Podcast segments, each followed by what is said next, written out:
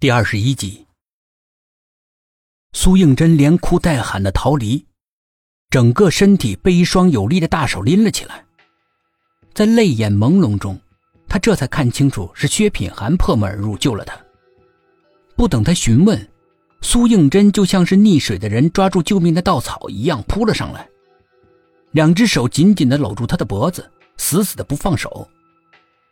等到苏应真由嚎啕大哭变成小声的抽噎，薛品涵企图把他从身上分离出来，但是他却像一块膏药一样，怎么都撕不下来。心里面无奈的想：难不成今天晚上两个人就这么紧紧的相拥，相相拥？过了好久，苏应真这才慢慢的松开了手，退到了卧室的一个小沙发上坐下。这个时候才感觉到万分的难为情，有些局促，一双眼睛不知道该往哪看。刚才发生了什么？薛品涵将咪咪的尸体拎了起来，拿到眼前仔细的观察了一下。死了至少有一天了，你不会是因为一只猫吓成这样吧？苏应真已经基本平复下来，想到了一个问题。你怎么会出现在这儿？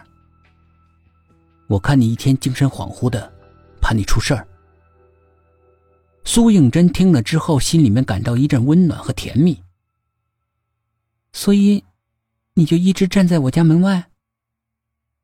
薛品涵既没有回答是，也没有回答不是，硬生生的将问题跳过，直接问下一个问题：你到底遇到什么事了？苏应真的心里像失落虫子一样爬来爬去的，很不舒服，顿时没了兴致跟他说下去，只觉得疲惫不堪。我想睡了，有什么明天再说吧。薛品涵愣了一下，他万万没想到他突然会下逐客令，顿时觉得非常尴尬，一转身离开了。薛应真怒气冲冲的跟在他身后。等他一出大门，就重重的把门关得震天响，用力的将门反锁，眼泪无缘无故的流了下来。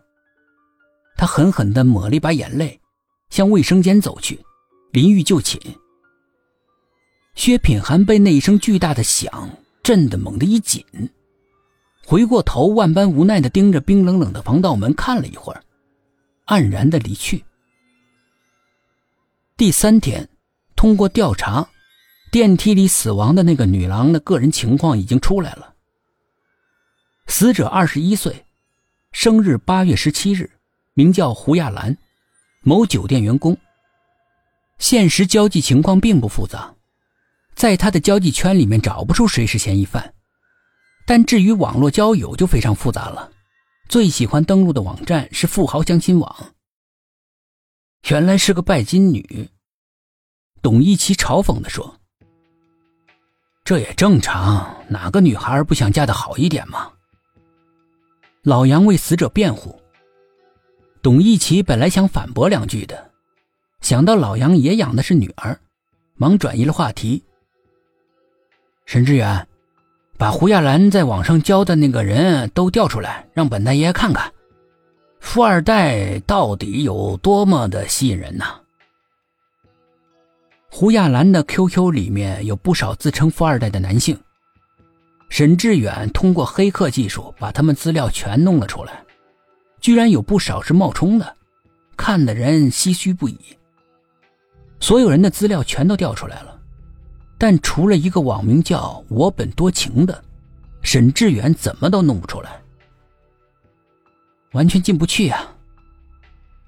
把视频调出来看看，薛品涵说。沈志远又是一通折腾，仍是一无所获。奇怪了，胡亚兰跟所有的人都视频聊天，为什么独独不跟他聊天？说完之后，又把胡亚兰电脑里的文件打开，里面竟然存放着很多帅气男人的照片。苏应真也是好奇的一张张的浏览，突然指着一张照片说：“他就是我本多情。”你怎么这么肯定？直觉。苏应真说这话的时候，嗓音有些颤抖。他看到的照片上的男人，不过是一团黑气。